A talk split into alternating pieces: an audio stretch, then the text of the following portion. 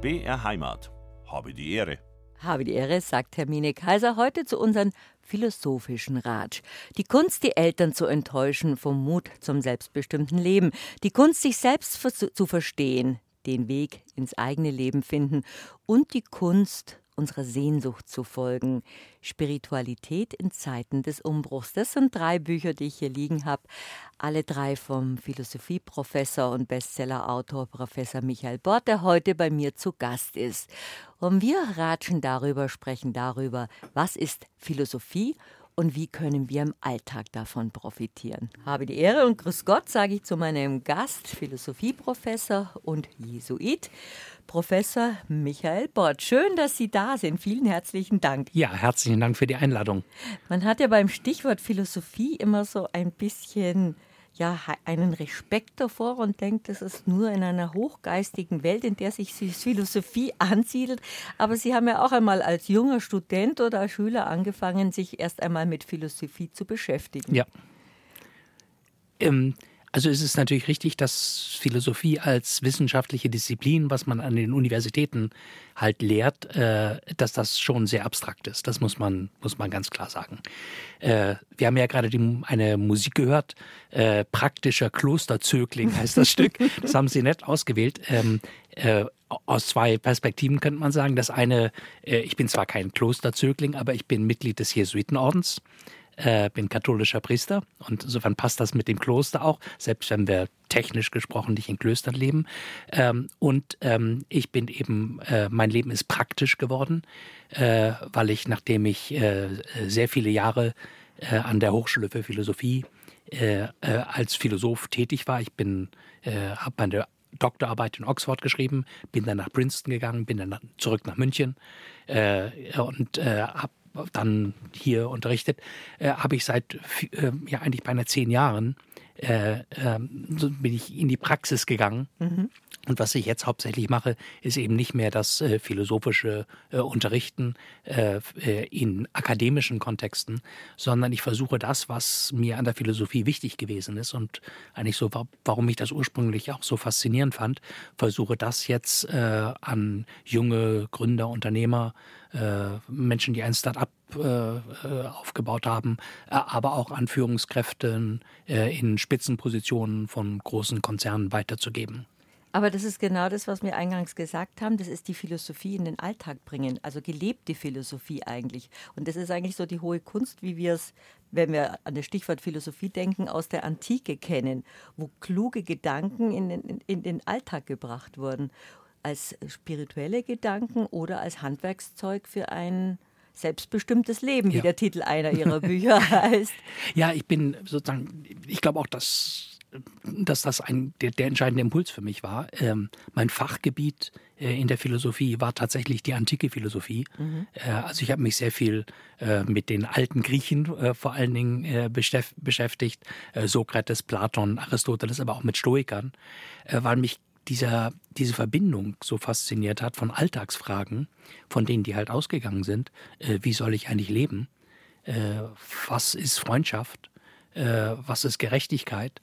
Ähm, welche Art, wie werde ich glücklich in meinem Leben, äh, zu einer philosophischen Theorie, weil dieser Zusammenhang äh, da ganz lebendig und sehr deutlich ist. Äh, wenn Sie sich heute mit der akademischen Philosophie äh, beschäftigen, ist das halt wie alle anderen Wissenschaften auch hochspezialisiert. Äh, und dieser Kontext zum gelebten Leben und zu der Frage, ja, passt das eigentlich so, was ich von morgens bis abends mache? Ähm, wie, wie werde ich glücklich oder wie kann mein Leben gelingen? Äh, dieser Kontext, äh, die, dieser Konnex, der wird heute in der akademischen Philosophie halt kaum, äh, kaum thematisiert. Ja. Und in der Antiken gab es das halt so. Es ist ja immer in Zeiten wie diesen, wo einfach viel passiert, von Kriegen bis zu Corona-Zeiten, und in diesen, in diesen stressigen Zeiten und in diesen bedrückenden Zeiten ist es ja ganz deutlich zu sehen, dass viele Leute so eine Art Selbstfindungsprozess haben. Und da gibt es auch viel Scharlatanerie. Und auch da versuchen sie anzusetzen und versuchen eben diese klassische Philosophie in den Alltag zu über, überliefern, um, um klar strukturiert Gedanken und Selbstfindung und auch Spiritualität als gelebtes Leben und als gelebte Gedanken den Leuten nahezubringen. Ja. Also mein Anliegen ist sicher auch seelsorglich. Das ist, mhm. das ist ganz klar, ja.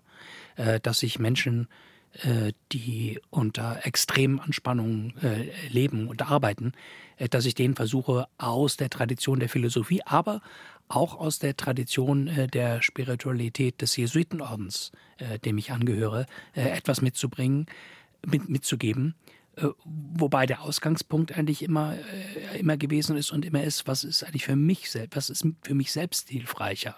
Was hat mich eigentlich in Zeiten, äh, in Krisenzeiten oder in Zeiten hoher beruflicher Beanspruchung, was hat mich da eigentlich getragen mhm. und was hat mir eigentlich geholfen? Ähm, und das versuche ich zu vermitteln. Und ganz wichtig ist bei Ihnen auch etwas, was man beherrschen muss, was wirklich auch eine Kunst ist. Und ich finde es interessant, dass viele Titel mit Kunst zu tun hat. Und es ist nicht ein Talent, das man hat, wie ein Künstler zu sein, sondern die Kunst ist so etwas Leichtes, etwas beherrschen zu können, was fast Spielerisches, wo Sie dazu auch Anleitung geben. Unter anderem auch, wie man meditieren kann und wie wichtig Meditation ist, um auch seine Gedanken zu sammeln. Wir wollten über Meditation sprechen und so fängt ja zum Beispiel auch gleich Ihr Buch an, die Kunst unserer Sehnsucht zu folgen, wie wichtig es ist zu meditieren. Und das ist auch eine hohe Kunst, das überhaupt zu kennen. Äh, Erzabt Oechsler war mal hier bei mir zu Gast. Ja. Und der hat gesagt, auf Schwäbisch heißt meditieren, nah flacker und wie verreckt dort. Das habe ich, hab ich, mir gemerkt. Aber ja. es ist natürlich auf einer ganz eben, äh, anderen Ebene und er hat es ja auch sehr humorvoll gemeint. Ja. Was ist die, wie funktioniert die hohe Kunst des Meditierens? Das ist ja für viele Leute heutzutage ganz schwierig zuzuhören. Das weiß man auch noch, als wir Kinder waren und in der Kirche versucht haben, der Predigt des Pfarrers zu folgen und die Gedanken sind dann abgeschweift, ja. weil man dann irgendwelche Gebeine angeschaut hat oder Bilder in der Kirche oder in die Nachbarsbänke gelugt hat. Es ist ja eigentlich schwierig, sich zu konzentrieren und das ist ja ganz wichtig im Leben. Ja, also ähm, es gibt diesen etwas äh, flotten Spruch, äh, die Meditation ist ganz einfach, aber nicht leicht. Äh, und der ist wirklich ziemlich klug, finde ich, äh, weil es ist eigentlich, es ist nicht kompliziert. Es gibt nicht viele Regeln, die man beachten muss. Äh, vielleicht ein Satz vorweg noch. Es gibt natürlich sehr, sehr viele verschiedene Arten äh, von Meditation. Und man könnte die Arten der Meditation in so zwei große, große Gruppen äh, packen. Äh, die eine Art der Meditation, da ist überhaupt nichts Schlechtes dabei, die dient dazu, dass man in eine andere Stimmung kommt. Also zum Beispiel ganz bewusst Entspannungsübungen macht, äh, transzendentale Meditation äh, oder äh, progressive Muskelrelaxation, was viele Menschen machen, um einfach zu entspannen äh, nach der Arbeit und so weiter. Und das ist wirklich bestens. Die Tradition, äh, der, aus der ich selber komme und in der ich selber lebe auch, äh, die hat, ein, die hat natürlich eine andere Wurzel, nämlich die Wurzel der Religion. Äh, und da geht es nicht, also wenn Sie sich anschauen, Menschen, die äh, in Klöstern leben und ihr ganzes Leben der Meditation widmen, die machen das ja nicht, um zu entspannt durchs Leben zu laufen oder um sich besser zu konzentrieren äh, oder um kreativer zu sein, äh, sondern die tun das, weil sie von einer tiefen Sehnsucht erfüllt sind, nämlich im christlichen Kontext würde man sagen, einer Sehnsucht danach, Gott zu erfahren, die Gegenwart Gottes für sich zu entdecken. Und äh, in dieser Tradition stehe ich selber. Und jetzt gibt es auch eine nicht religiöse Art dieser Meditation. Äh, das Label, könnte man sagen, ist die Mindfulness-Meditation. Ähm, und in dieser Mindfulness-Meditation, in der ganz reinen Form, die sich von der Technik, von der religiösen Meditation gar nicht unterscheidet, äh, da geht es immer darum, äh, Herr, Herrin der eigenen Aufmerksamkeit zu werden, in einem ersten Schritt. Das heißt, äh, zu lernen, sich selber dabei zuzuschauen, wie ganz natürlich etwas in uns passiert, ohne dass wir was machen, was wollen, was erzwingen, nämlich, dass wir unserem eigenen Atem zuschauen. Das heißt, dass wir uns irgendwo hinsetzen, das kann ein Stuhl sein äh, oder äh, ein Meditationshocker, das kann man aber auch machen, wenn man am Supermarkt an der Kasse wartet und einfach ja. versucht, die Aufmerksamkeit darauf zu richten, äh, dass man, äh, dass eben wie der Atem einfließt und ausfließt äh, aus dem eigenen Körper. Das ist nicht schwierig. Und immer dann, wenn die Gedanken abschweifen, wie Sie ganz richtig gesagt haben, mhm. da sitzt man in der Kirche, äh, der Pfarrer sagt irgendwas und man ist mit Gedanken ganz woanders, aber das geht einem ja nicht nur in der Kirche so. Das geht einem, geht Studenten so, wenn sie eine Vorlesung hören, die langweilig ist. Äh, das geht einem, wenn man Radio nebenher hört äh, und eigentlich was anderes macht. Also äh, die Gedanken sind ja unglaublich oft irgendwo fliegen die rum, aber sind nicht da, wo sie vielleicht sein sollten, nämlich in der Gegenwart beim Gegenüber, ja. Mhm. so wie ihre Gedanken jetzt bei mir und meine bei Ihnen im Gespräch sind. Und die Übung der Meditation ist einfach zu lernen, die Herr, Herrin der eigenen Aufmerksamkeit zu sein, indem man äh, immer dann, wenn die Aufmerksamkeit wandert und man jetzt irgendwo anders gelandet ist, ja, äh, bei irgendeiner To-Do-Liste äh, oder bei einer Wochenendplanung äh, oder beim Ärger über schlechte Wetter, zurückzukommen äh, zur, zur ganz taktilen, zur sinnlichen, äh, sensorischen Wahrnehmung des eigenen Atems.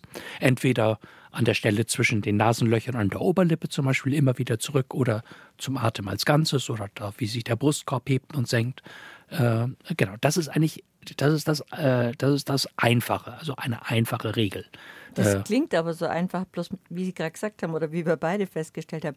Wie kann man die Gedanken, die abschweifen, wieder einfangen, dass man sich konzentriert auf diese Atemtechnik, wie Sie es gerade erklären? Genau, das funktioniert tatsächlich nicht. Mhm. Also äh, das kann man vielleicht für eine halbe Minute machen, äh, aber nicht für mehrere Stunden, wenn man richtig einen Meditationskurs macht.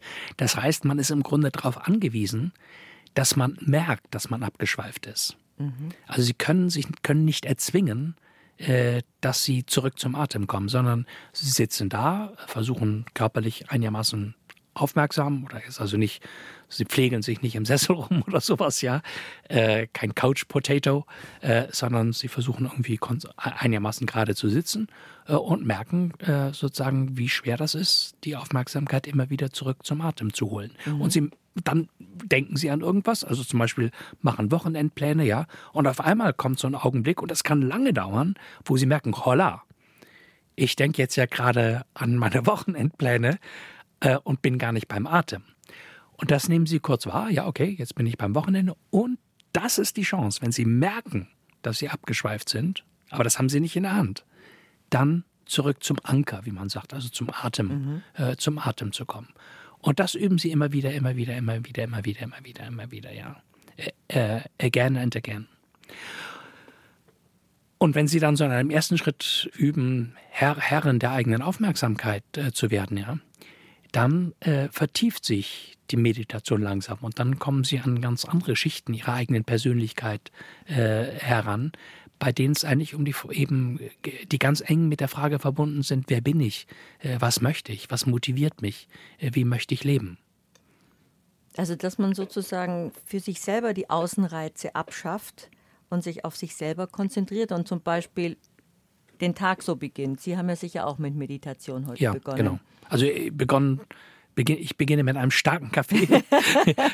also ohne das geht überhaupt nichts bei mir. Äh, und dann, dann, dann, dann meditiere ich, ja. Mhm. Äh, äh genau. Wobei ich natürlich jetzt 40 Jahre Erfahrung in dieser Art der Meditation, Meditation habe, ja. Das muss man richtig gehen lernen. Das ist ja wie, ein, wie bei einem Sport, dass man viel Training braucht, um, um so konzentriert meditieren zu können, wie Sie es gerade als Ideal vorschlagen. Ja, wobei, das ist jetzt weniger, das ist vielleicht so eine Sache von der Ausdrucksweise, aber es geht eigentlich nicht um Konzentration. Weil Konzentration äh, bedeutet, dass ich mich sozusagen willentlich auf was, auf was fokussiere und sage, also da muss ich jetzt hin. Das macht einen eng, ja. Mhm. Äh, also wenn ich, wenn ich irgendwas schreiben muss und äh, irgendjemand macht im Hintergrund Lärm, ja, äh, dann sage ich, jetzt sei mal ruhig, ich muss mich konzentrieren. Äh, aber das ist Konzentration ist im Grunde wie ein heller Lichtspot in einem dunklen Raum. Bei der, bei der Meditation geht es eigentlich eher, ist eher die Gegenbewegung, dass ich ganz weit offen bin dass ich sozusagen ganz aufmache und es geht um Aufmerksamkeit. Und es geht darum, den Fokus der Aufmerksamkeit immer wieder beim Atem zu landen, aber nicht dadurch, dass ich eng werde, sondern Sie müssen sich das vorstellen, wie wenn Sie spazieren gehen an einem Weg, wunderbar im, an einem Bach entlang. Und der Bach ist mal näher und mal weiter am Weg entlang, aber Sie versuchen immer wieder zu lauschen, wo auf, die, auf den Bach zu lauschen, das Plätschern, das Rieseln, äh, das Fließen des Baches zu hören, ja. Und auch da Schönes müssen Sie, Bild. ja, ja, und dann, auch da müssen Sie ganz aufmachen, äh, sozusagen. Sie nehmen alles wahr und eben auch das Rauschen des Baches. Es ist schön, aber es erfordert, glaube ich, weil Sie gesagt haben, es sei nicht Konzentration, aber es erfordert schon ein ständiges sich darauf konzentrieren, dass man nicht abschweift. Das können sie nicht. Das, das, Im Grunde ist die Meditation in diesem Sinne auch eine Ohnmachtserfahrung, weil man merkt, man hat es nicht in der Hand. Sie, also Sie können es mal ausversuchen. Also nicht in der Sendung am Nicht in der besten. Sendung, sonst wären wir ja ein bisschen, äh, sonst wären wir einfach äh, still. Ach, wir haben Äh, schöne Musik. äh, Genau, eben. Nein, aber sozusagen, das ist wirklich der Punkt, Mhm. äh, dass man, dass man, weil dann sind Leute total frustriert und sagen, Meditation ist nichts für mich. Verstehe ich auch, wenn man das Gefühl hat, ich schaff's nicht. Äh, Ich versuche das drei Minuten und selbst in diesen drei Minuten bin ich völlig woanders gewesen. Äh, Und dann denkt man, das ist nichts für einen. Aber das, das Zielbild ist dann falsch. Also wenn es wirklich darum ginge, drei Minuten, selbst wenn man nur drei Minuten meditiert, drei Minuten beim Atem zu bleiben, äh, da, dann das schafft kaum jemand. Äh, dann, dann denkt man natürlich, was soll das, ja. Der Witz ist, dass man da etwas übt in der Meditation, nämlich die Gedanken dort zu hal- ha- halten, wo man sie selber halten will äh, nämlich beim Atem. Und man merkt, man schafft das eben nicht. Aber wenn ich dann merke auf einmal, holla, jetzt bin ich eben ganz woanders gelandet äh, mit meinen Gedanken und bin nicht mehr beim Atem, dass man dann wirklich sagt, dass man dann sanft, gewaltfrei, aber bestimmt, weil ich ja meditieren möchte, zum Anker, zum Atem zurückkommt. Und das ist die Übung. Wie, man könnte sagen, man trainiert da so eine Art Aufmerksamkeitsmuskel. Das geht mal besser, mal schlechter. Das heißt, mal ist man länger, länger, äh, lange Zeit irgendwie in seinen eigenen Fantasien äh, oder in irgendwelchen Gedanken oder Sorgen, die man sich macht. Und dann geht's wieder zurück zum Anker. Aber das ist eben, wie ich sagte, Meditation ist einfach, aber nicht leicht. Äh, weil das, das ist schon auch mühsam, weil man sich dann, gerade wenn man anfängt zu meditieren, oft selbst auf die Nerven geht. Äh, ja. Man kann schön in Bildern denken und Sie haben in einem Ihrer Bücher auch zum Thema Meditation das Bild mit der Rosine. Und das, da habe ich lang drüber nachgedacht. Das müssten Sie nochmal erklären, wie das mit der Rosine funktioniert. Das, Also mit der, Ro- äh, genau, es gibt äh, eine, eine Übung, die aus dieser ähm, Mindfulness-Tradition kommt, ähm, die äh, vor allen Dingen äh, ihren Einsatz findet bei Burnout-Patienten. Ähm, vielleicht muss man dazu sagen, dass es ja ein Zeichen der Zeit ist, in der wir heute leben, äh, dass Meditation nicht nur in Klöstern äh, geübt wird, sondern auch in ganz anderen Kontexten äh, das zu finden ist. Und es ist vor allen Dingen ein amerikanischer Arzt und Buddhist gewesen, Jon Kabat-Zinn, der in den 70er Jahren begonnen hat, äh, die Meditation in therapeutischen, in gesundheitlichen Kontexten einzusetzen. Und zwar vor allen Dingen bei Schmerz- und bei Burnout-Patienten dann. Ähm, und äh, Sie müssen sich vorstellen, wenn Sie Burnout haben, dann dreht der Kopf durch, ja. Also ein Gedanke nach dem anderen. Das ist ein Feuerwerk, was da auf Sie einschießt, ja. Sie haben überhaupt kein Gespür mehr für den Körper. Sie spüren Hitze nicht mehr, Sie spüren Hunger nicht mehr, äh, Sie spüren Müdigkeit nicht mehr, ja. Und was er jetzt mit diesen Leuten macht, ist ähm, eine sehr harte Übung. Auch einfach, aber hart und nicht leicht. Nämlich, äh, die kriegen eine Rosine und sollen sich äh, über eine halbe Stunde oder je nachdem wie lang das ist, mit dieser Rosine beschäftigen, indem man zum Beispiel die, die Rosine fühlt, spürt mit den Händen, mit den Fingern, äh, sozusagen die Rillen, die unebene äh, Scha Schale heißt das ja nicht, Haut äh, der, der Rosine spürt, dann abbeißt, dann kaut, äh, mal dran riecht und so weiter. Äh, Da geht es also nicht darum, zurück zum Atem zu kommen, sondern da geht es zurück zur Wahrnehmung, der, zur sinnlichen Wahrnehmung kommen, zur taktilen Wahrnehmung der Rosine in der Hand oder zur gustatorischen, zur Geschmackswahrnehmung äh, der, der Rosine im Mund. Aber die Übung ist genau dieselbe. Also es zielt genau auf dasselbe, nämlich zu lernen, Herr, Herrin der Aufmerksamkeit zu sein. Und jetzt also nicht zum Atem, sondern zu so etwas wie der Rosine zurückzukommen. Interessant ist, dass mm, es gibt ja manche äh, oder viele Berichte und Sendungen, YouTube-Videos über Meditation und auch über diese Rosinenübung. Und die wird oft falsch verstanden, weil äh, das wird dann so geframed, dass man sagt, naja, die Manager, die sollen dann lernen, äh, äh, das, was für ein Wunderwerk in dieser Rosine ist und sollen achtsamer ihr Müsli essen. Aber darum geht's nicht. Ja? Äh, es geht äh, äh, nicht so sehr um diese Achtsamkeit, äh, sondern ähm, mindful daher kommt das ja, heißt eigentlich nicht achtsam, also was achtsam hat ja halt mit vorsichtig, mit langsam zu tun, sondern und mindful heißt, kommt aus dem Englischen und das heißt full of mind, also bei vollem Bewusstsein, geistesgegenwärtig ist die beste Übersetzung, mhm. da zu sein, ja. Und die sollen eben lernen, geistesgegenwärtig zu sein, äh, dadurch, dass sie immer wieder auf diese Körpererfahrung zurückkommen. Und das ist sehr mühsam. Das ist, die Leute sind fertig nach dieser Übung, ja.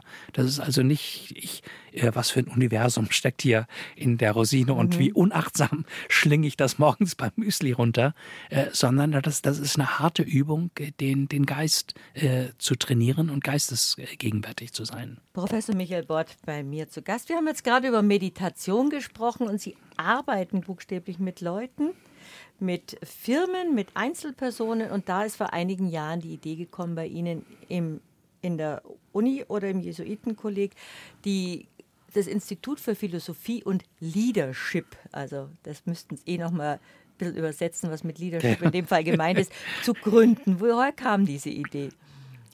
Ich bin äh, 2005 vom Senat der Hochschule für Philosophie, wo ich, in der ich Professor gewesen bin, äh, zum Präsidenten äh, gewählt worden. Und äh, meine Aufgabe als Präsident war zu schauen, ob wir die Hochschule nochmal auf solide finanzielle Füße stellen können. Das war immer etwas schwierig. Und die Grundidee war, dass wir das, was wir in der Philosophie machen, dass wir das anbieten für, für andere Gruppen, dass wir uns öffnen äh, und dass wir auch äh, Kontakte zur Wirtschaft bekommen mhm. und äh, die über Ethik zum Beispiel über Werte Dinge in der Wirtschaft machen. Das funktionierte leider überhaupt nicht gut. Äh, muss man sagen. Äh, bei der Finanz- und Wirtschaftskrise hat sich das so ein bisschen geändert. Vielleicht erinnern Sie, 2008, 2009 äh, war das wirklich schwierig und da gab es in Deutschland so die, die Vorstellung, dass es daran liegt, weil wir uns nicht mehr an Werten orientieren und wir müssen zurück zum ehrbaren Kaufmann. Und da gab es so einige Leute, die dachten, naja, okay, jetzt, das kann nicht schaden, da was über Werte zu machen. Aber das hat nie wirklich gut funktioniert, weil ich das Gefühl habe, wenn man so einen Vortrag über Werte hält, das geht dann, das ist zwar vielleicht ganz nett, aber es ändert nichts, ja. Ähm, und dann war es so, dass am Ende der Zeit äh, äh, als Präsident, also als Jesuit macht man das normalerweise sechs Jahre und das war klar, 2011 äh, geht dann die Zeit zu Ende, äh, in der ich Präsident bin. Äh, da, an, zum Ende der Zeit ist äh, der ein Vorstandsvorsitzender eines großen Konzerns auf mich zugekommen. Der hatte mich kennengelernt bei einer Diskussionsveranstaltung und hat gefragt, ob ich für den, die Mitglieder des Vorstandes äh, einen Workshop machen kann, weil die Erfahrung der Krise, der Finanz- und Wirtschaftskrise, äh, die Leute äh, in eine persönliche Krise hineingebracht hat. Also, dass die Welt dass die Dinge, die passiert sind in diesem Konzern, dass die so schwierig gewesen sind für die Mitarbeiter und Mitarbeiterinnen bis in den Vorstand hinein, dass er das Gefühl hatte, die ähm, es ist wirklich schwer, dass die Leute noch in Ruhe konzentriert arbeiten, dass die aus ihrer Mitte heraus leben, äh, dass die Motivation stimmt und so weiter. Und ob ich was machen könnte. Und dann habe ich mir überlegt, was hat mir eigentlich selber geholfen, diese Zeit als Präsident gut zu leben, ja, nicht zu überleben, äh, wo ich in sehr vielen Spannungsfeldern auf einmal drin war, ja. Und ich, mir war das sehr schnell klar, was mir geholfen hat, war die Meditation, äh, mhm. die tägliche Meditation und äh, ein bestimmtes Verständnis von mir selbst, eine Art über mich selber nachzudenken, die eben sehr durch die Philosophie geprägt war. Und was ich dann sozusagen bei diesem Workshop äh, versucht habe zu machen, ist so ein paar absolute Basics äh, von dem, woraus ich selber lebe. Die Spiritualität, die Meditation, aber auch die Reflexion äh, die Selbstreflexion, da ihnen ein paar Hinweise zu geben. Und dieser Workshop für den Vorstand lief sehr gut und daraus ist dann ein vierjähriges Projekt geworden, äh, der Ausbildung, der Fortbildung des Vorstandes dieses DAX-Konzerns und der weltweit 60 Bereichsleiter, die, die wir da hatten. Ähm, nun war meine Zeit als Präsident vorbei und jetzt habe ich mir gemeinsam mit meinem Kollegen Johannes Lober, der damals Assistent von mir war, äh, haben wir uns überlegt, ja, was machen wir jetzt? Und haben wir gedacht, okay, wir brauchen irgendwie eine institutionelle Basis für das Ganze und haben dann nicht sehr kreative Idee, dieses Institut für Philosophie äh, und Leadership gegründet. Leadership, äh, der englische. Titel. Ja, genau. Äh, meint im Grunde das deutsche Wort, man hätte auch das deutsche Wort Führung äh, nehmen können. Nur äh, aufgrund äh, der deutschen Vergangenheit äh, haben wir gedacht, das Thema Führung, Führer, das hat wirklich einen unguten Ruf. Insofern sind wir aufs Englische äh, ausge, ausgewichen und haben uns eben Institut für Philosophie und Leadership äh, äh, genannt. Und dann sind wir vor gut vor knapp zwei Jahren sind wir ausgegründet worden aus der Hochschule für Philosophie. Also wir sind jetzt kein Institut äh, in, der Hoch, in der Hochschule mehr, sondern sind jetzt eine gemeinnützige GmbH äh, und sozusagen ein, ein eigenes Werk. Und das äh, macht viel Freude. So bin ich auf meine alten Tage nochmal Geschäftsführer und Unternehmer geworden. Und das ist, ist schon schön. Aber es ist ja auch spannend, was Ja. das Leben einem so alles bietet, was, es, was so weiterführend ist. Eigentlich war Ihr Berufsziel auch nie so klar. Nein, das war überhaupt nicht klar. Äh, Das muss man wirklich sagen. Und ich habe gedacht, also äh, be bevor ich äh, zum Präsidenten gewählt worden bin, habe ich halt gedacht, naja, ich bin eben Spezialist in der Antike und äh, in der antiken Philosophie äh, sind die Dinge eben auch sehr spezialisiert. Und dass, dass ich vielleicht zwei, drei äh, Bücher schreibe, die dann vielleicht von 20 Leuten äh, gelesen und für gut befunden werden, hoffentlich. Aber das ist wirklich so eine kleine Community weltweit, ja. Äh, da- das ist, ist, ist nicht sehr viel mehr, wenn, wenn man sich so spezialisiert in der Wissenschaft, wie man sich auch spezialisieren muss, ja. Und durch die Tatsache, dass ich dann äh, Präsident der Hochschule geworden bin, ist das Leben dann auf einmal ganz anders verlaufen. Und dann dadurch, dass ich das Institut äh, für Philosophie und Leadership äh, gegründet habe, nochmal anders geworden, ja. Sehr spannend. Also sind Sie von der Antike mit der Antike in der Moderne gelandet, Ganz wenn man genau. den, den Weg mal so kurz beschreiben kann. Und Ja. Ihre Bücher sind nicht nur für 20 Leute, sondern sind eigentlich alle Be. Bestseller geworden. Ja, das ist wirklich, freut mich auch, dass das, es freut mich, dass das, was ich selber für wichtig halte äh, und woraus ich selber erlebe, dass das auch andere, eine Resonanz in anderen äh, Menschen äh, hat. Und dass ich eben auch mitkriege, äh, ich kriege immer mal wieder Mails von, von äh, Leserinnen und Lesern, die dann auch von sich berichten oder äh, gerade dieses Buch äh, Die Kunst, die Eltern zu enttäuschen, ist natürlich ein Buch, was durch den Titel schon äh, äh, eine gewisse Provokation hat, aber wo dann auch äh, Eltern äh, schreiben, das finde ich total anrührend, dass sie das zum Beispiel gemeinsam mit ihren Kindern gelesen haben, äh, weil die in einer riesen Familienkrise waren äh, und dass ihnen das geholfen hat. Und das ist natürlich wirklich, wirklich wunderbar, finde ich. Ja. Was, was, will man, was will man mehr als Autor? Die Kunst, die Eltern zu enttäuschen, Sie haben schon gesagt, das ist ein provokativer Titel. Aber zwischen den Zeilen dieses Titels steht es auch vom Mut zum selbstbestimmten Leben. Und das kennen Eltern und Kinder. Die Eltern waren ja auch mal Kinder. Diese Erwartungshaltung der älteren Generation, was die Kinder machen sollen, welchen Weg sie Ja. gehen sollen. Die Kunst, die Eltern zu enttäuschen, auch das ist eine hohe Kunst. Waren Ihre Eltern denn sehr zufrieden mit Ihrer Berufswahl? Sie haben ja früh Philosophie studiert. Hat, könnte ich mir vorstellen, dass der Papa gesagt hat, das ist doch eine brotlose Kunst, Junge. Also das war tatsächlich für die Eltern nicht einfach, das muss, das muss man sagen. Äh, die haben gemerkt, dass das ist mein Ding, das passt zu mir, aber das war, war nicht einfach. Und richtig schwierig wurde es dann für die Eltern, als ich mich mit 28 Jahren dazu entschlossen habe, in den Jesuitenorden äh, einzutreten. Weil in einen religiösen Orden einzutreten natürlich ein großer Schritt aus einem Familiensystem heraus ist.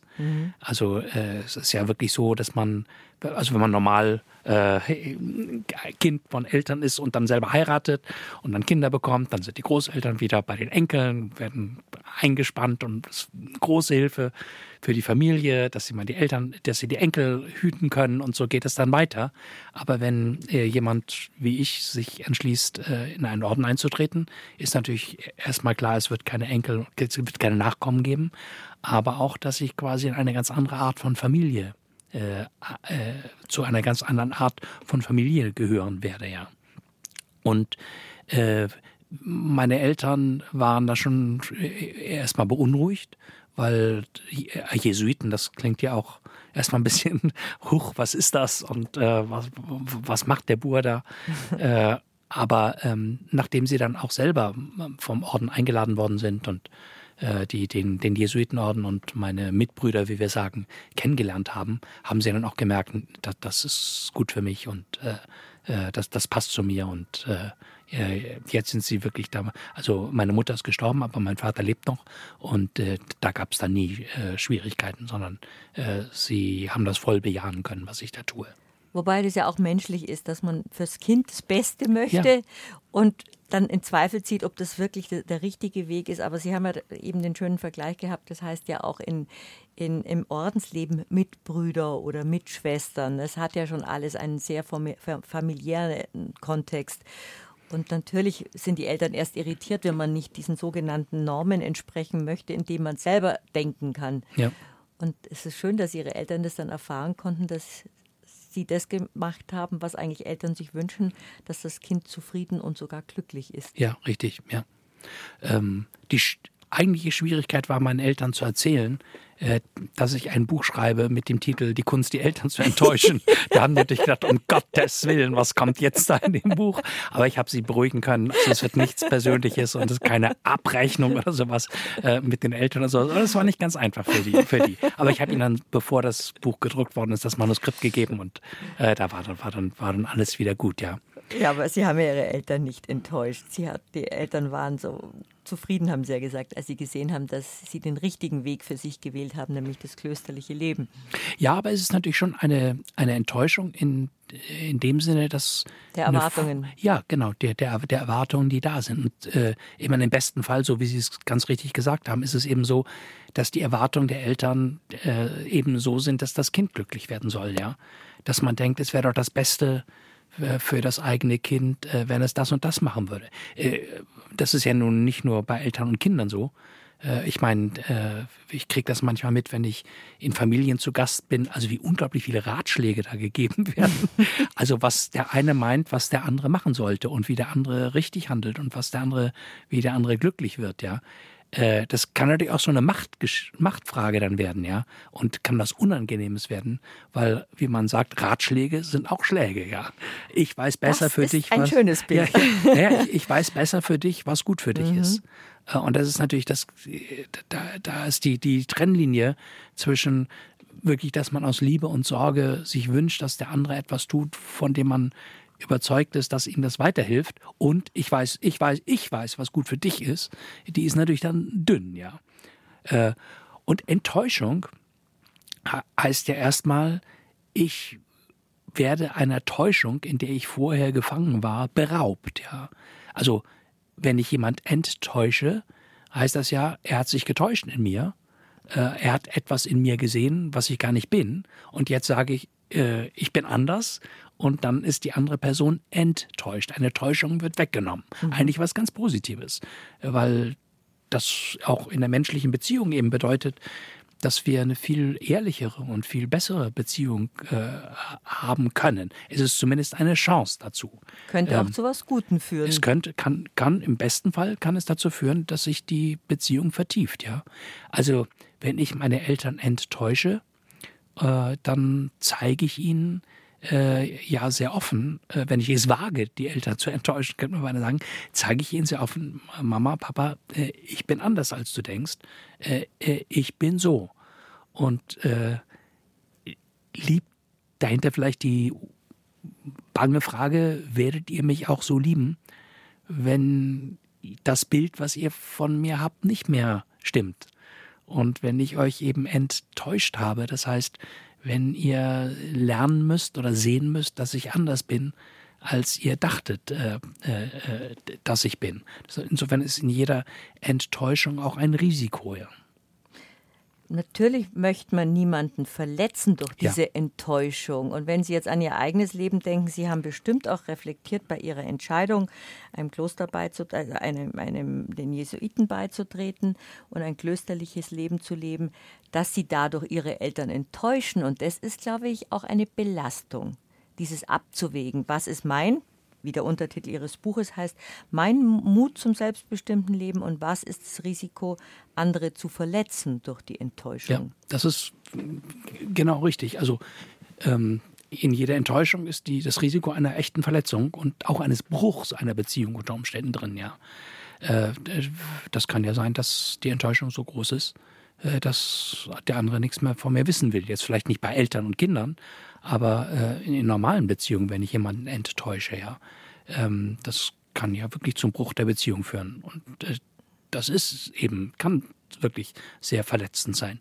Deswegen ist auch die Frage, wie man äh, enttäuscht, wie man das macht, äh, ganz, äh, ganz wichtig. Und deshalb haben Sie auch das Buch geschrieben. Das war ja kein privates Buch, das war Nein. ja nur der Einstieg in, in, in dieses Kapitel.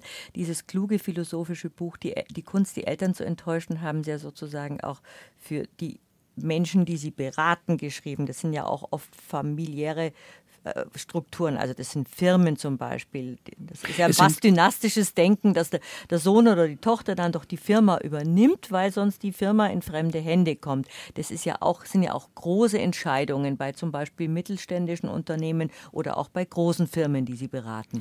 Genau, also bei großen Firmen nicht so sehr, bei Konzernen nicht so sehr, mhm. aber bei äh, mittelständischen Familienunternehmen. Mhm. Das ist im Grunde die Sache, wo auf einmal, äh, wo sich etwas flapsig gesagt für Kinder die Frage stellt, kann das eigentlich gut gehen, wenn der Papa auch der Chef ist, ja? Äh, oder kann das gut gehen, wenn ich mit meinem Bruder zusammen äh, das Unternehmen weiterführe? Oder haben wir so eine Geschichte miteinander, dass das eigentlich nur im Chaos enden kann? Wenn ich jetzt mit meinem Bruder irgendwie, wo wir uns als Kinder und Jugendliche immer schon in Haaren gelegt haben äh, und gestritten haben äh, um die Liebe der Mutter oder um die Liebe des Vaters, kann das gut gehen, wenn wir zusammen die Firma führen, ja. Und sich diesen Fragen zu stellen und dann auch äh, ja, den Mut zu haben, äh, die unter Umständen den Eltern zu sagen, äh, so sehr ihr euch das wünscht und ich das auch verstehe, dass das schön wäre für euch, dass ich die Firma übernehmen, übernehme, ich kann das nicht machen. Ich, ich werde nicht glücklich dabei. Es ist nicht mein Weg, mein Lebensweg, ja. Äh, und es ist, es gibt Familien, die ich kenne, wo im Grunde so eine Frage man sich kaum so eine Frage zu stellen traut, weil ähm, der Druck so groß ist und die Dinge eigentlich so klar von den Eltern vorgegeben werden. Äh, du bist Sohn, du bist Tochter des Unternehmens sowieso und das heißt, du wirst das Unternehmen weiterführen, ja. Oder die andere Seite, dass die Kinder erwarten, dass die Eltern meinen, man sollte das Unternehmen weiterführen und die Eltern haben sogar vielleicht Verständnis dafür, dass da vielleicht manches überhaupt nicht zutage kommt. Sie äh, in Ihrem Institut für Philosophie und Leadership äh, haben Sie ja oder lehren Sie ja auch, dass man selber draufkommt, was die richtige Lösung ist. Ja. Sie schlagen ja den Leuten nicht vor, macht es so oder so. Sie zeigen ja nicht den Lösungsweg direkt auf, sondern bringen ihre, wie nennt man die, dann Kunden oder ja, kann man sagen. Obwohl das komisch klingt das im, klingt im Kontext komisch, für mich als sagen, Jesuit. Ja, wie sagen Sie dann Ihre also wir sagen, wir sagen nicht Kunden, wir, wir sagen einfach, wir nehmen, nennen die Namen dann. Also, also wir sagen natürlich, ja klar, ja. Die, die Menschen. Sagen die wir Menschen, einfach die, die Menschen, die zu genau. Ihnen kommen. Ja. Sie bringen Sie doch, doch viele Anregungen dazu, selber drauf zu kommen, was der richtige Weg ist. Genau. Und zwar, äh, weil ich ja auch selber äh, äh, so ausgebildet worden bin. Also ähm, als ich selber mit 28 mir überlegt habe, in den Jesuitenorden einzutreten, äh, dann macht man zunächst zwei Jahre ein sogenanntes Noviziat. Das ist eine Zeit, wo man sich selber prüft und auch geprüft wird. Äh, passt das eigentlich zu mir, was ich da vorhabe? Ja, werde ich da eigentlich wirklich glücklich äh, damit? Oder habe ich nur noch nicht die richtige Therapeutin gefunden, die mich schon von diesen mhm. Dingen wegbringen würde? Ja. Ähm, und in diesen zwei Jahren lernt man eben auch Methoden kennen äh, und auf sich selbst anwenden dann, äh, die, diese Frage für sich zu klären. Ja? Was ist eigentlich mein Lebensweg? Äh, wie werde ich glücklich? Und glücklich jetzt nicht in dem Sinne, ist alles nur super und mir geht's ständig gut, sondern ein Leben zu führen, ja, was für einen selber stimmig ist, äh, was man als das eigene Leben äh, und nicht als ein fremdbestimmtes, sondern als ein selbstbestimmtes Leben versteht. Und es sind diese Methoden, äh, die wir jetzt äh, fruchtbar machen möchten, eben für zum Beispiel für Söhne und Töchter von Familienunternehmen, die wir in ähnlichen Prozessen jetzt schicken und begleiten ähm, oft abgesehen vom direkten religiösen Kontext, so dass wir versuchen, mithilfe der Philosophie die, die existenzielle Bedeutsamkeit herauszuheben. Äh, die, die das hat. Und da geht es wirklich darum, nicht darum, dass ich denen sage am Ende, das ist gut für dich und mach das so oder mach das so, ja. Ratschläge, wie gesagt, sind Schläge und das tun wir auch nicht, sondern äh, wir, und das ist auch durchaus fordernd für die Leute, Äh, wir versuchen sie in diesem Prozess der Selbstfindung, was ist eigentlich ihr eigener Weg, äh, zu begleiten. Und wenn wir das Gefühl haben, die weichen Fragen aus, die wir für wichtig halten, dann drücken wir das schon, äh, sagen wir, nee, also wir finden das wirklich wichtig, dass du dir das anschaust äh, und dass du die Frage für dich klärst. Also dann schaffen Sie sozusagen mit Ihrem Institut für Philosophie und Leadership so eine Art kleines Noviziat für, für die Menschen, die ratsuchend zu Ihnen kommen. Für die jungen, vor allen Dingen für die jungen Menschen, mhm. ja. War das eine schöne Zeit für Sie, das Noviziat? Nein, das war sehr schwer. Ja, weil es klingt ja. eigentlich so schön, eine Zeit für sich zu haben, wo man sich über vieles klar werden kann. Aber es, wie Sie gerade sagen, es kann auch sehr anstrengend sein. Das ist anstrengend für mich auch gewesen, ja. Das ist wirklich, und das ist auch gut so, dass das anstrengend ist. Hadert man da viel? Ja, schon auch.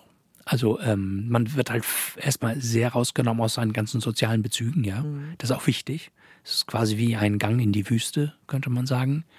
Ähm, man ist auf sich zurückgeworfen, äh, auf Gott zurückgeworfen. Äh, und das ist äh, tatsächlich nicht ganz leicht gewesen äh, für mich. Aber unglaublich wichtig, ja. Diese Dinge müssen durch die Krise gehen, könnte man sagen, damit sie sich bewähren können. Sie haben ja auch mal ein Buch geschrieben, das ich vor einigen Jahren gelesen habe, die Kunst, sich selber, sich selbst auszuhalten. Und das genau. ist ja auch ein schmerzhafter Prozess. Ja, ganz genau, richtig, ja. Ja, genau. Und das ist wahrscheinlich vergleichbar jetzt mit dem Noviziat. Ja, das ist genau vergleichbar mit dem Noviziat.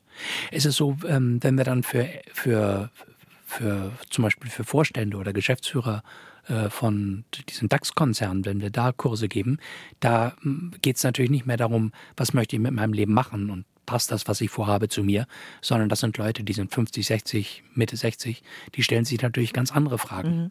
Und ähm, das ist auch interessant. Also bei uns Jesuiten ist das so, dass man so 20, 30 Jahre nachdem man im Orden war, nochmal eine letzte Ausbildungszeit hat. Ähm, das sogenannte, das nennen wir Tertiat bei uns.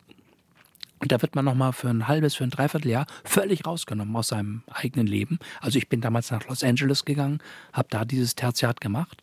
Und da lernt man Methoden kennen, wo man nochmal so zurückkommt, zurückguckt auf sein bisheriges Leben und sich so fragt, sag mal, war das eigentlich stimmig für mich? Was habe ich eigentlich genau gemacht? Ja, ähm, hat das, passt das eigentlich wirklich, was ich, für was ich mich damals entschieden habe? Passt das eigentlich wirklich zu mir?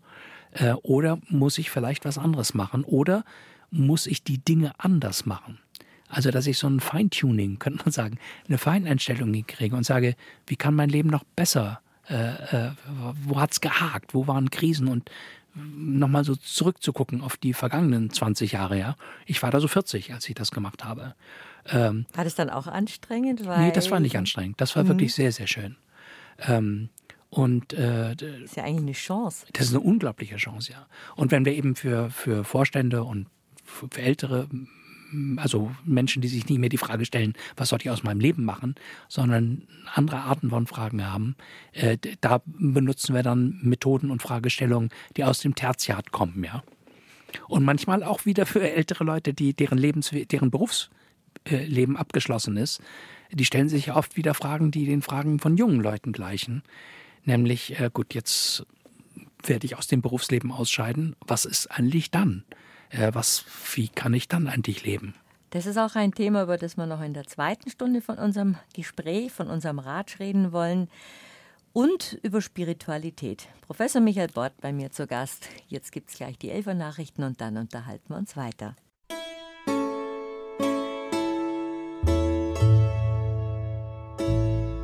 BR Heimat habe die Ehre. Sagt der Mini-Kaiser zum zweiten Stund von unserem Rat heute, wo es um Philosophie geht. Die Kunst, sich selbst zu verstehen. Die Kunst, die Eltern zu enttäuschen. Und vom Mut zum selbstbestimmten Leben, darüber rede ich mit Professor Michael Bort, der das Institut für Philosophie und Leadership in München leitet, der Jesuit und Philosophieprofessor ist.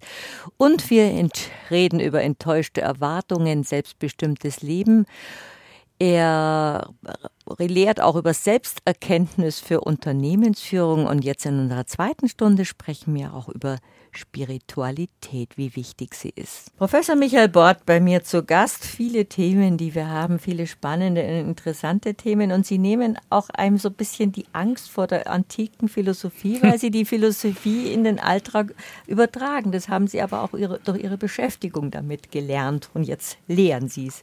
Ja, äh, Wobei ich eben auch selber das Gefühl habe, dass ich auch philosophische Thesen, auch wenn sie abstrakt sind, im Grunde nur dann verstehe, wenn ich weiß, was das bedeutet für den Alltag.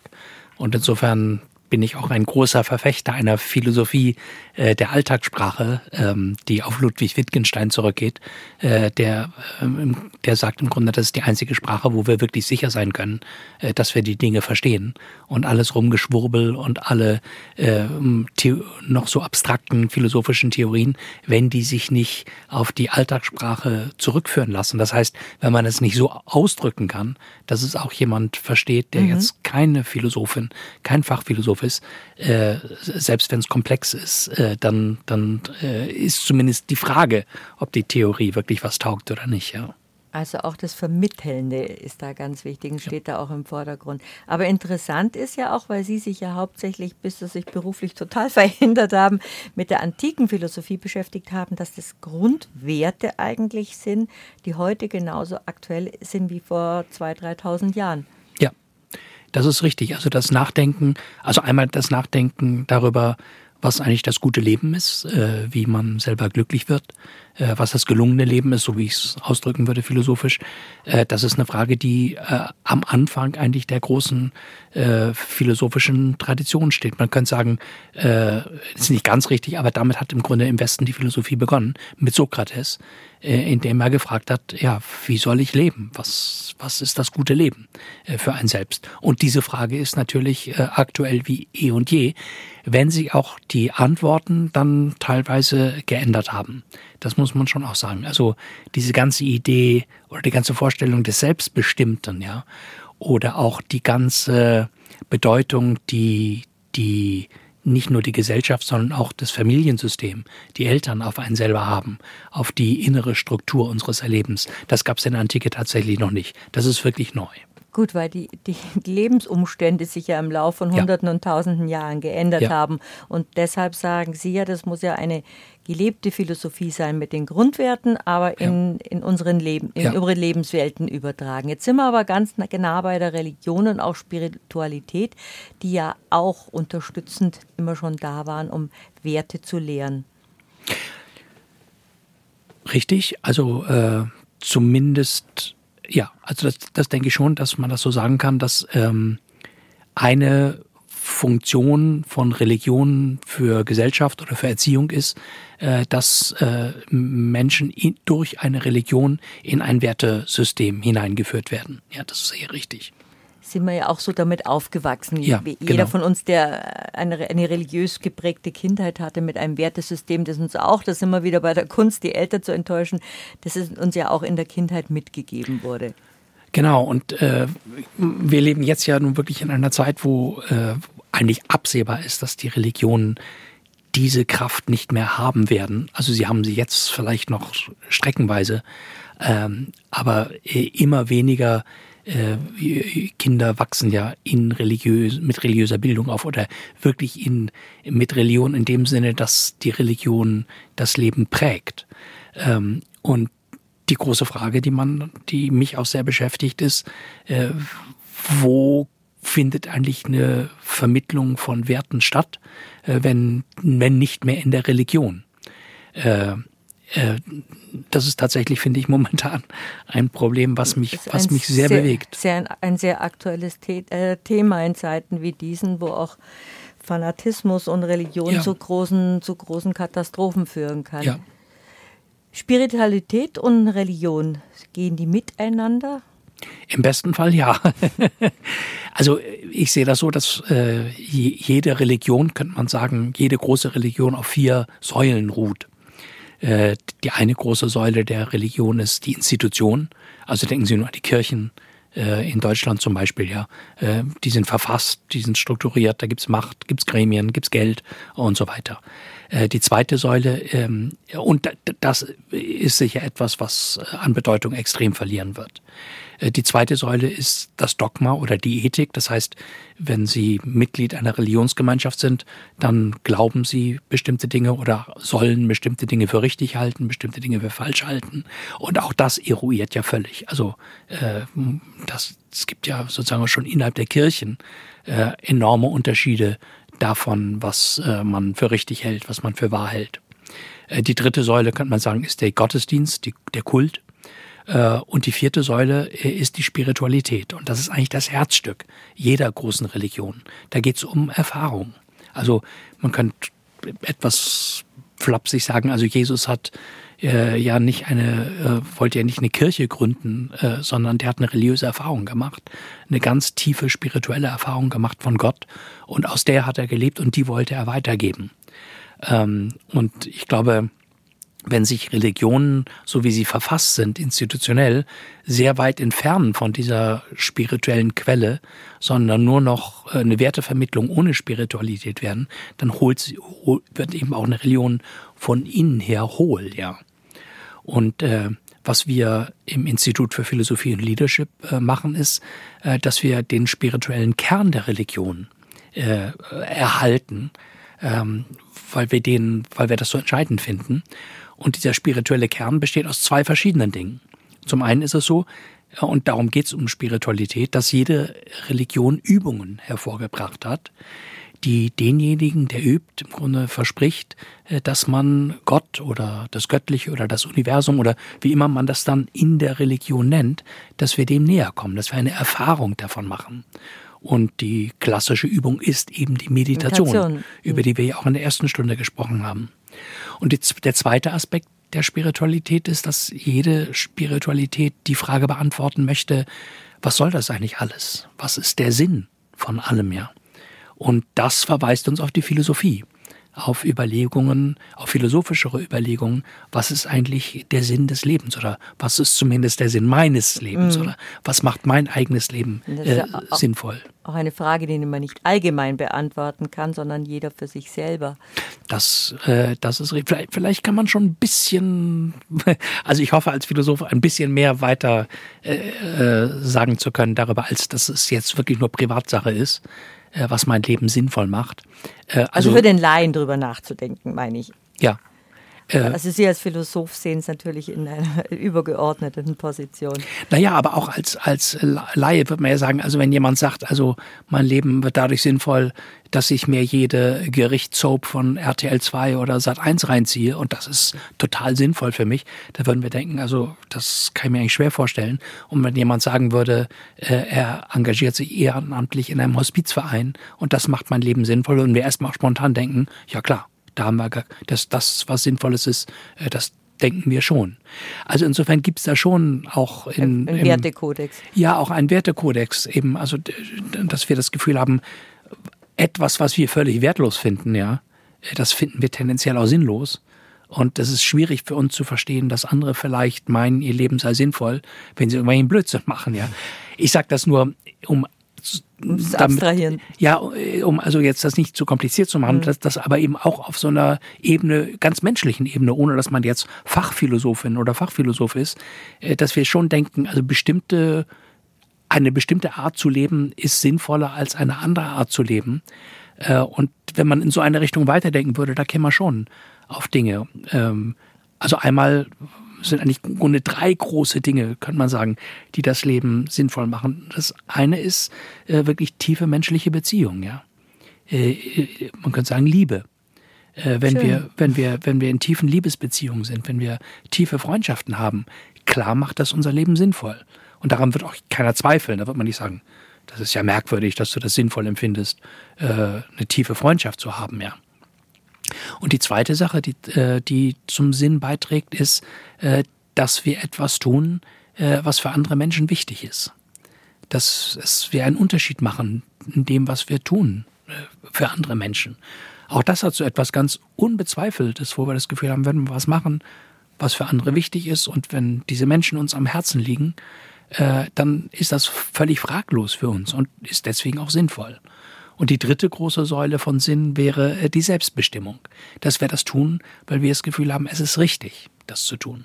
Äh, also zum, im, wir sind verheiratet und setzen Kinder in die Welt, äh, weil wir denken, es ist gut und es ist richtig, es passt für uns, Kinder in die Welt zu setzen und nicht, weil unsere Schwiegereltern so einen Stress machen, dass die jetzt endlich Enkel wollen oder so. Also dass das, was wir tun, selbstbestimmt aus uns heraus äh, äh, kommt, dass es nicht darum geht, Erwartungen anderer zu äh, nicht zu enttäuschen äh, und anderen Menschen gerecht zu werden, sondern dass wir das Gefühl haben, ja, das, was wir tun, ist richtig. Und diese drei Dinge, also in tiefen Beziehungen zu stehen, in Liebesbeziehungen zu stehen, in tiefen Freundschaften zu stehen, dann etwas zu tun, was für andere Menschen wichtig ist, ja, mit unserem Leben, dass wir irgendwas daraus machen, äh, dass wir eben nicht Gerichtsshows schauen, äh, sondern Dinge tun, die, die für andere zählen. Äh, und die dritte Säule, dass wir das alles tun, weil wir das Gefühl haben, ja, das passt zu uns, es ist selbstbestimmt. Das ist das, was wir, was man sagen würde, äh, das kann man natürlich alles viel abstrakter ausdrücken, äh, aber was, was ein sinnvolles Leben ausmacht. Und vielleicht ein zufriedenes Leben, weil zum Beispiel dieser dritte Punkt, der gibt einem so viel Wärme. Das ja. ist auch das Schöne, was man gibt und dadurch auch bekommt dass es sinnvoll ist, dass es das Leben bereichert und schön macht und das Leben sinnvoll macht. Und die Sinnfrage stellen sich ja viele Menschen, darum kommen ja auch viele, viele Menschen zu Ihnen. Ja. Aber ich sage das nur so etwas ausführlich, weil, weil um es auf den Alltag wieder zu übertragen. Genau, und weil, weil man natürlich oft auf die Meinung trifft, naja, also wie, wie, wie jemand glücklich werden muss oder wie, wie ich sinn, sinnvoll lebe, das ist wirklich Privatsache. Und da kann mir keiner irgendwas sagen, das muss ich selbst rausfinden. Ich meine, was ich selber rausfinden muss, ist, welche Art von Tätigkeit eigentlich jetzt für mich passt, äh, was für Talente ich habe. Äh, also ob ich zum Beispiel ein Hospiz, im Hospizverein mich engagiere äh, oder ob ich ein Ratsch moderiere und da ähm, auch ein bisschen Licht in das Leben der Hörerinnen und Hörer bringe, weil die sich einfach freuen, Sendungen zu hören. Oder wie ich, dass ich quasi als Seelsorger arbeite. Also das ist dann wirklich sehr individuell, sehr unterschiedlich. Oder auch welche Arten von Beziehungen ich lebe, wie ich die Freundschaften lebe, ja. Äh, sozusagen, äh, das ist dann wieder, das muss man wirklich selber rauskriegen. Da gibt es jetzt keinen richtig oder falsch oder besser oder schlechter. Das Aber, ist nicht wertend. Das ist nicht wertend, mhm. nee. Aber dass diese drei Dinge wichtig sind für ein erfülltes, äh, glückliches, sinnvolles menschliches Leben, äh, da würde ich schon, äh, das würde ich schon vertreten. Ähm, das halte ich wirklich für, für, für ganz wesentlich. Das klingt auch sehr sehr liebevoll und sehr schön. Seelsorger ist übrigens eine schöne Berufsbezeichnung. Ja, genau. Das, das finde ich auch. Über Spiritualität und Religion sprechen wir gerade und Sie schreiben auch in Ihrem Buch, jetzt habe ich das schnell aufgeblättert, da sind wir bei der Spiritualität und da schreiben Sie, jetzt lese ich Ihnen Ihr eigenes Buch vor, aber ich lese es den Hörern vor. In der Spiritualität geht es um die Erfahrung Gottes und des Göttlichen. Sie ist die lebendige Quelle, der Pulsschlag und die Seele jeder Religion. Und jetzt kommt der Satz, der mich sehr berührt hat. Ohne Spiritualität verkommen Religionen zu Institutionen, deren einziges Ziel Einfluss und Machterhalt ist. Und genau das passiert leider oft genug. Und das ist etwas, was Sie aus religiösen, spirituellen und philosophischen Gründen ablehnen. Ja, ja sicher. Ähm, und ich meine, wir brauchen ja bloß in die Welt äh, zu schauen. Ähm, an dem Tag, an dem wir uns jetzt unterhalten, ist ja seit äh, gut, ja beinahe zwei Wochen jetzt äh, der, der Krieg im Nahen Osten wieder äh, durch diesen grauenvollen Angriff äh, der Hamas gegen Israel äh, losgegangen. Äh, und selbst wenn ich jetzt zu wenig Experte bin, um jetzt genau zu sagen, welche Bedeutung die Religion hat, äh, so ist es natürlich doch äh, auch äh, eine völlig missverstandene Art und Weise von Religion, die unter Umständen Menschen motiviert, ähm, solche unvorstellbaren Grausamkeiten an anderen Menschen zu, zu tun. Und das ist wieder, was Sie auch sagen, das ist die Institutionalisierung von Religion, das ist ja eigentlich dann auch Missbrauch von Spiritualität. Das ist extremer Missbrauch von Spiritualität, ja, richtig. Und Spiritualität ist eben wichtig, um unser Alltag für ein selbstbestimmtes, zufriedenes Leben in einer Gemeinschaft. Und ich glaube, das ist auch, was Sie vermitteln wollen, dass wir nur ein Teil des Ganzen sind und dass es miteinander so wichtig ist. Ja, das, ich meine, äh, also erstmal geht es in der, in der Spiritualität um also in der Spiritualität innerhalb der Religion, da geht es wirklich natürlich um Gott, ja, um die Erfahrung Gottes. Äh, aber das Besondere ist eben, dass diese Erfahrung, äh, diese religiöse Erfahrung äh, nicht dazu führt, dass man irgendwie eine Ego-Nummer macht und irgendwie nur noch egoistisch ähm, durchs Leben läuft, sondern dass da einhergeht eine große, eine viel größere Sensibilität für andere Menschen. Es gibt eine sehr schöne äh, Studie, die man, äh, die geschrieben worden ist über äh, die, über was Meditation im Leben verändert. Und da hat man jetzt, das hat man nicht nur das Christentum untersucht, sondern also auch Hinduisten, Buddhisten, die also wirklich äh, sehr, sehr viel meditieren. Und ähm, äh, die, äh, was alle wo sich alle Religionen einig sind, ist, äh, dass äh, die Spiritualität zu einer immer tieferen Liebe zu anderen Menschen führt. Ähm, und das ist wirklich, und das ist echt das Zentrum, darum geht es in der Religion, ja. Nicht ich, ich, ich oder ich und Gott privat, sondern äh, zu einer Hingabe des eigenen Lebens und zu einer immer größeren Liebe, äh, dass unser Herz immer größer wird. Ähm, und manchmal vergisst man das ja auch im Christentum. Also das ist auch eine Sorge, die ich habe, dass wir das Gefühl haben, so wie zumindest Kirche zurzeit nach außen auftritt, äh, da geht es entweder um politische äh, Dinge, äh, was man jetzt machen soll, oder äh, ähm, es geht um Machterhalt. Ähm, aber es geht nicht äh, viel zu wenig darum, dass es ein großes Versprechen gibt äh, des Christentums, nämlich, dass es möglich ist, die ganze Dunkelheit in unserem Herzen zu überwinden.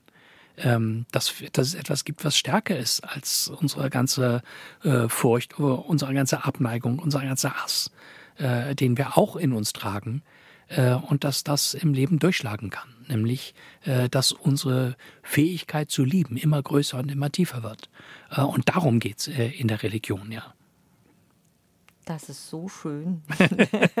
das ist auch schön.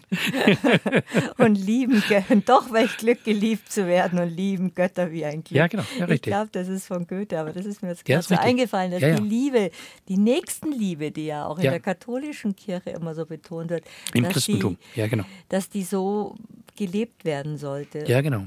Und das sind ja auch wieder die Werte, die auch von der Antike übertragen Richtig. werden. Das sind ja nicht nur die abgehobenen Gedanken, sondern das ist auch dieses gelebte Leben, dieser liebevolle Umgang miteinander. Ja, und genau. vielleicht auch der liebevolle Umgang mit sich selbst. Ja, natürlich, ganz äh, richtig, genau.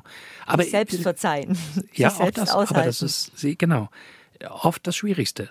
Äh, aber wenn Sie so sagen, äh, dass wir die Nächstenliebe, dass wir das sollten, machen sollten und dass wir das leben sollten, das ist natürlich richtig. Aber das Besondere ist äh, tatsächlich, dass das Versprechen ist nicht, wir schaffen das irgendwie, dass wir uns disziplinieren und dann irgendwie liebevoller sind, sondern dass wirklich uns, dass wir unser, dass sich unser Herz ändert, könnte man sagen, ja, dass wir merken, die die Liebe ist umfassender. Es geht nicht mehr um Sympathie und ich finde Leute sympathisch, unsympathisch, ich teile die ein, in gute, in schlechte, Leute, die ich mag, die ich nicht mag, ja, sondern äh, dass auf diesem spirituellen Weg äh, eine umfassende Liebe äh, äh, einfach in uns wächst, was wir willentlich gar nicht mehr machen können. Wo es auch nicht mehr darum geht, ich nehme mir vor, irgendwas Gutes zu tun oder sowas, sondern wo das ganz natürlich passiert. Also diese Studie, von, denen ich, von der ich mhm. kurz berichtet habe, das, hat, äh, das ist eine englische, die hat den Titel Altered Traits und das heißt auf Deutsch veränderte Charakterzüge. Und das ist wirklich, das, darum geht's dass wir das Gefühl haben, äh, dass man auf diesem spirituellen Weg tatsächlich jemand wird, der der auf eine Art und Weise verändert wird, äh, die und von der wir spüren, dass die uns immer mehr zu uns selber hinführt, aber auch immer tiefer zu jemand anders hinführt, aber die wir nicht machen können. Wo wir merken, da kommen wir willentlich an eine Grenze. Wir können unseren Charakter äh, nicht, nicht verändern, so wie wir es gerne hätten. Äh, und da setzt dann eben die Spiritualität ein, ja. Dass wir immer tiefer der werden, der wir eigentlich auch sein möchten, nämlich als Mensch, der andere Menschen liebt, ja. Können Sie das jetzt, ist mir ein anderes Wort für Kunden eingefallen, Ihren Kursteilnehmern, ja. können, Sie, können Sie das dann denen so vermitteln, wenn es um ganz strategische Geschichten geht, zum Beispiel, dass man ein Familienunternehmen weiterführen soll oder nicht und wie und wie man miteinander umgeht und wie man selbst über sich nachdenkt und über Erwartungen oder Demut oder was auch immer Sie da lehren. Wie, wie sind denn Ihre Kurse? Wie arbeiten Sie mit Ihren Kursteilnehmern? Also alle Kurse, die wir machen, äh, die haben sozusagen Einsatz ist uns wichtig. Und zwar, das ist das Lebensmotto von Frère Roger. Das ist, der, das ist der Gründer einer ökumenischen Gemeinschaft von Thésée. Thésée mhm. Vielleicht kennt der eine oder die andere Hörerin, äh, äh, kennt diese Gemeinschaft. Äh, und der, dessen Lebensmotto war, mit versöhntem Herzen kämpfen. Und das finde ich, das sozusagen, das fasst eigentlich genau zusammen, worum es uns geht. Ja, das ist ja, genau dass, dass man wirklich kämpft und sich einsetzt. äh, für das, was man für richtig also findet. Also eher ja. engagiert statt äh, Wirklich also, engagiert, ja. Mhm. Also genau. Aber, aber unter Umständen auch wirklich kämpft, ja. Mhm. Also, also jetzt nicht im, im, Krieg kämpft, aber sich wirklich sagt, also ich setze mich für die, für die Sache ein, äh, ich denke, das ist richtig und dafür macht man das. Aber mit versöhntem Herzen. Das heißt nicht aus Hass und ich halte das alles nicht mehr aus und schrei einfach raus, was ich alles ändern muss und äh, hau da ordentlich auf den Putz oder sowas, ja. Sondern ich komme mit mir selber schon klar. Äh, sozusagen, mein Herz ist versöhnt. Äh, aber ich tue die Dinge und ich setze mich wirklich ein für die Dinge, ganz aktiv, weil ich es richtig finde, äh, sie dafür einzusetzen. Und das ist natürlich eine enorme Spannung, ja. Weil normalerweise denkt man, je schlechter es einem geht und je unzufriedener man ist, desto mehr setzt man sich ein, weil man aus dieser Unzufriedenheit, aus der Unversöhntheit raus will. Die Welt draußen muss anders sein, damit ich endlich meinen Frieden finde. Ja? Äh, und dieses mit versöhntem Herzen kämpfen ist ein ganz anderes Modell. Das ist sozusagen, ich setze mich dafür ein, weil ich es richtig finde, sich dafür einzusetzen äh, gegen den Klimawandel, ja, äh, für soziale Gerechtigkeit, sich da einzusetzen. Aber nicht, weil ich das alles nicht mehr aushalte äh, und mich selber gar nicht mehr aushalte, äh, sondern äh, weil äh, ich es richtig finde, sich dafür einzusetzen, um mit den Dunkelheiten, die das auch in mir auslöst, damit komme ich schon klar, ja aber es gibt nicht eins zu eins, äh, dass ich das Gefühl habe, ich bin total unzufrieden und mir geht's schlecht und jetzt engagiere ich mich, weil es muss alles anders werden. So wie ich denke, ist es, ist richtig so. Aber es ist ja wie eine Art Verbissenheit, die einen einengt und sie versuchen dann Menschen auf eine bisschen höhere Ebene zu bringen, dieses Versöhnliche. Das stimmt ein richtig versöhnlich, wenn Sie, äh, wenn Sie sagen, mit versöhnten Herzen kämpfen. Ja, aber das ist natürlich das ist anspruchsvoll, ja. Also, und anstrengend.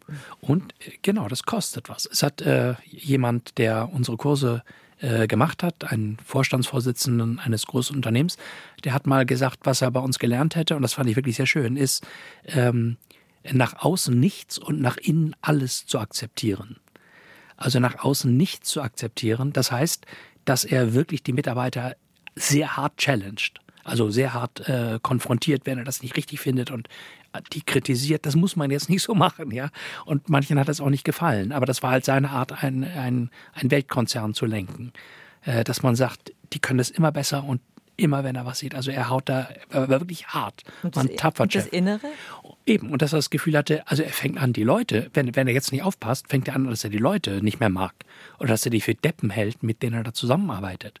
Und deswegen ist es absolut zentral für ihn, nach innen alles zu akzeptieren. Das heißt wirklich mit versöhntem Herzen die Dinge zu tun äh, und die Leute nicht ab, also nicht äh, zurückzuschicken, dass sie die Vorlagen nochmal überarbeiten sollen, äh, weil er so einen Brass auf die Leute hat, sondern weil er es richtig findet, dass die, weil er weiß, es können die besser, aber innerlich nach innen alles zu akzeptieren, äh, innerlich mit den ganzen Spannungen, die das natürlich auch in ihm erzeugt, äh, fertig zu werden, ja, und das innerlich zu versöhnen.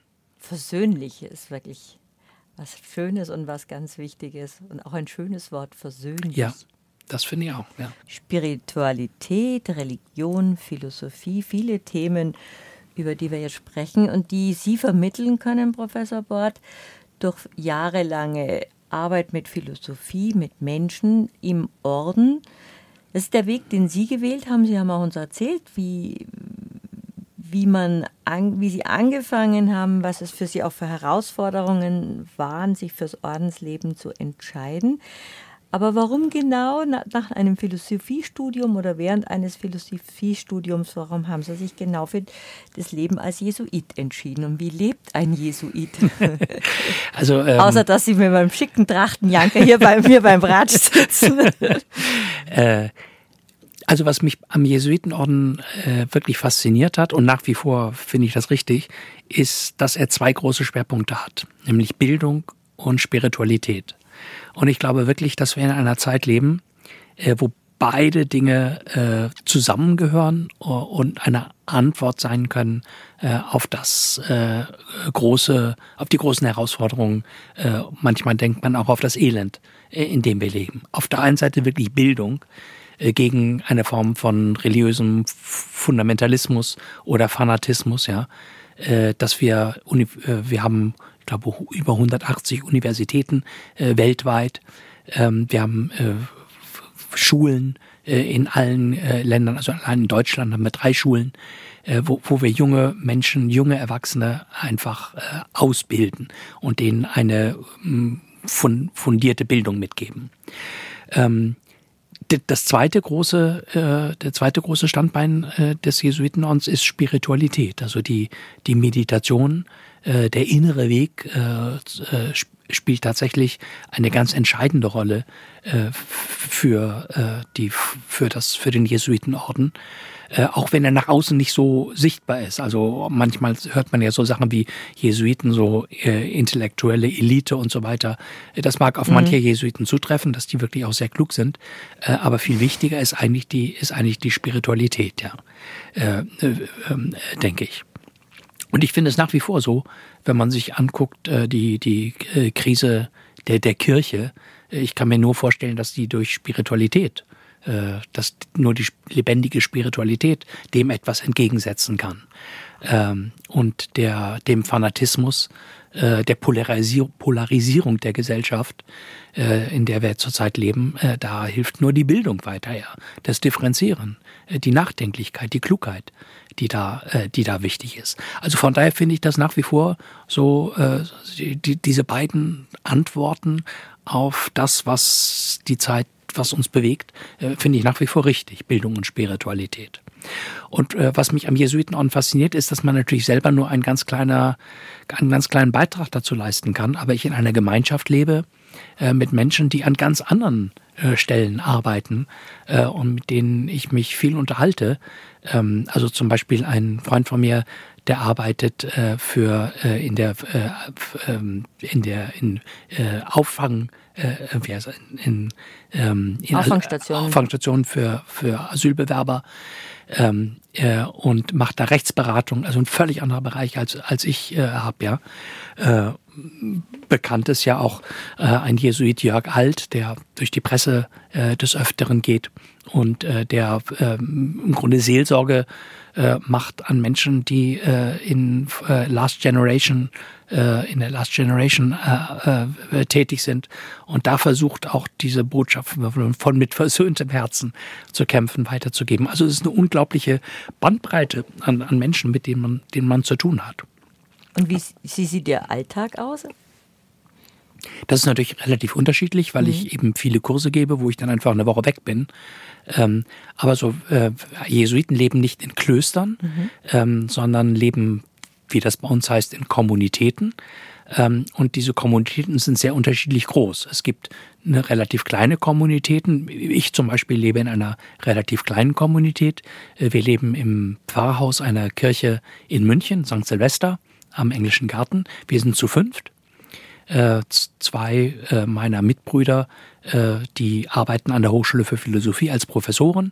Einer ist der Seelsorger der katholischen Hochschulgemeinde in München und der vierte ist ein Filmproduzent, der, der, der eine eigene Filmproduktionsfirma hat, ja. Also auch ganz unterschiedliche Dinge, die die, die, die Leute tun. Also so eine eher eine interessante Jesuiten-WG. Ja, genau. Sie müssen Schön, sich das tatsächlich ein bisschen, ja genau. Sie müssen sich das tatsächlich so ein bisschen als Männer-WG vorstellen, wobei wir also äh, uns dann doch den Luxus erlauben, eine äh, eine äh, sehr nette äh, Reinigungs äh, äh, Frau bei uns zu haben, die also ein bis zweimal die Woche kommt und die Wohnung putzt, damit man den üblichen, äh, äh, die üblichen Auseinandersetzungen in einer WG, äh, die ich auch von der Zeiten vor meinem Jesuitenorden kenne, der, die nicht hat, also wo es um Sauberkeit geht und so weiter. Ja. Mhm. Aber wir kaufen selber ein und wir kochen auch und, und, und so weiter. Das klingt aber schön. Ich finde das auch sehr gut. Also vor allen Dingen, was toll war, weil, weil während Corona, wo wir auf einmal natürlich, also wir, wir auf einmal sehr eng zusammengelebt haben äh, und auch immer mittags immer zusammen gegessen haben. Und da wirklich in einer Gemeinschaft zu sein von Menschen, die auch irgendwie klug sind und sich Gedanken machen, was heißt das jetzt eigentlich in dieser Corona-Zeit zu sein und jeder so Wege gesucht hat, dann doch zu kommunizieren, das war wirklich großartig. Ähm, also man stellt sich dann vor, wie in klassischen Antike, dass fünf kluge Männer den ganzen Abend disputieren. Nee, nee, nee. Nein, nein, nein. Also da, da nein, das ist dann nur zu einem Conclusio kommen. nein, nein, nein. Das, das ändert oft auch. Wir haben, das sind schon, sind schon sehr unterschiedlich. Ne? Aber wir haben auch sozusagen, wir haben keine gemeinsamen Zeiten richtig. Also es hm. gibt Leute, die eben, also der Studentenfahrer, der kommt natürlich eher abends später nach Hause. Ich stehe gerne sehr früh auf, gehe früh ins Bett, also es ist immer unterschiedlich. Und man trifft sich halt auf einer informellen Ebene. Äh, und einmal in der Woche haben wir einen gemeinsamen Abend, wo wir gemeinsam den Gottesdienst feiern und dann gemeinsam essen und über Dinge äh, äh, sprechen. Und einmal im Semester, also zweimal im Jahr, äh, machen wir, fahren wir für zwei Tage weg und nehmen uns wirklich Zeit, voneinander zu erzählen, was bewegt uns eigentlich, wo stehen wir, wo es auch viel um unsere Eltern geht, die teilweise sehr krank sind oder teilweise auch im Sterben liegen oder schon gestorben sind. Und das ist wirklich auch menschlich, finde ich, sehr, äh, sehr hilfreich. Äh, ähm, genau. Dann gibt es ganz andere Kommunitäten, vor allen Dingen auch, wo ältere Leute zusammenleben, die jetzt äh, einfach auch Hilfe brauchen. Das sind dann Kommunitäten, äh, wo auch ein Koch oder eine Köchin da ist, die dann äh, das Essen kocht und wo die Zimmer geputzt werden und ähm, äh, wo dann auch das Leben eher geregelt ist, wie in einem klösterlichen Leben, dass es bestimmte Zeiten, da gibt es Frühstück, Mittagessen, Abendessen, Gottesdienst und so weiter. Aber jede Kommunität muss bei uns selber schauen, mhm. wie sie eigentlich ihr Kommunitätsleben regeln möchte. Ist aber ein interessantes Modell bei dem Klostersterben, wo einfach die großen Gemeinschaften waren, die es jetzt fast nirgends mehr gibt, ja. dass man die kleinen Kommunitäten schaffen kann und dann eine, eine eigene Gemeinschaft bilden genau, kann richtig, in einem spirituellen Leben. Ja, genau. Das, das, ich einem philosophischen Leben. Ja, so philosophisch ist das nicht so unbedingt. wenn es ums Putzen geht, dann ist die Philosophie ja, Wenn es auch ums Einkaufen geht, äh, einkaufen und wer kocht jetzt und warum gibt es wieder kein Brot und äh, also das sind das sind schon wirklich sehr Alltags äh, Alltagskonflikte, Wie schön, die wir dass haben. es auch sehr menschlich ist ja, bei, so, ist wirklich, bei genau. so klugen Menschen. Man steht dann auch nicht immer über den Dingen. Nein, nein, nein, man steht absolut nicht immer über den Dingen. Nein, genau. Äh, das, das muss man schon sagen. Was für Sie als Ansprechpartner oder für Ihre Kursteilnehmer oder für die Menschen, um die Sie sich kümmern, natürlich auch interessanter ist, ist, dass da auch Menschen sind, die auch Menschliches als zu Menschliches verstehen können. Hoffe ich. ja, wobei ich schon den Eindruck habe, das muss man schon sagen, dass die, äh, dass die Tatsache, dass man selber keine Kinder hat und auch das äh, nicht mitbekommt, wie die, also mit Kindern nie gelebt hat, das ist tatsächlich eine Lebenserfahrung, die äh, die ich nicht habe und was tatsächlich auch eine Einschränkung äh, äh, ist. Das finde ich schon, empfinde ich schon so. Wobei das ja bei Ihnen alle eine bewusste Entscheidung ja, richtig, war. Darum haben Sie ja. auch in einem Noviziat diese zwei Jahre Zeit gehabt, darüber nachzudenken, ja. ob das Ihre Lebensform ist. Ja sollte man eigentlich jeder sollte im Leben die Chance haben, zwei Jahre darüber nachzudenken. Wie will ich leben? Was, das denke ich auch. was wäre ich gerne? Wie könnte es sein? Dieses sich besinnen auf sich selbst. Ja. Und zwar nicht als egozentrisch lebender Mensch, sondern als Teil der Gemeinschaft, der Gesellschaft. Ja, ja, richtig. Ja, also das ist wirklich, im Grunde ist es, im Grunde ist es ein echter Luxus, muss man sagen, so, so zwei Jahre sich vor Beginn des Ordenslebens zu überlegen, passt das eigentlich wirklich zu mir? Aber eben auch, wovon wir gesprochen haben, dieses Tertiat zu machen, also wenn man in der Mitte des Lebens nochmal zu gucken, äh, was steht eigentlich noch an? Äh, wo muss ich vielleicht Dinge anders machen? Äh, wo muss ich ein Auge drauf haben, äh, damit ich nicht irgendwie vergrämt im Alter irgendwie aufs Leben zurückgucke und denke, was habe ich da bloß gemacht, ja. Da haben Sie uns jetzt hoffentlich allen ein paar wertvolle Denkanstöße gegeben, auch mit diesem letzten Satz und auch mit unserem hochinteressanten und berührenden Ratsch in diesen zwei Stunden. Auf Ihrem beeindruckenden Buch Die Kunst unserer Sehnsucht zu verfolgen steht und die Kunst unserer Sehnsucht zu folgen, Spiritualität in Zeiten des Umbruchs, steht hinten auf der Rückseite eine Heimat in uns selbst finden. Und das ist natürlich jetzt noch ein Stichwort, wenn Sie schon bei Bea Heimat sind. Eine Heimat in uns selbst finden. Warum ist es so wichtig? Damit wir den Eindruck haben, ja, wir sind bei uns zu Hause. Und nicht, wir fühlen uns eigentlich fremd in uns selbst und in unserem Leben. Eine Erfahrung, die durchaus auch viele Menschen machen dass sie den Eindruck haben, im Grunde sind sie in ihrem eigenen Leben gar nicht noch gar nicht richtig angekommen. Dann erübrigt sich ja meine letzte Frage, die ich zumeist meinen Gästen stelle, was ist für Sie Heimat? Dann dürfte die Antwort ja schon von Ihnen ja, selbst vorgegeben ja, genau, sein. Ja, wobei das haben, natürlich. Haben Sie eine Heimat in sich gefunden? Ich habe eine Heimat in mir gefunden, ja, sicherlich. Also das hängt natürlich das mit meiner Lebensform auch als, als Jesuit zusammen, ja.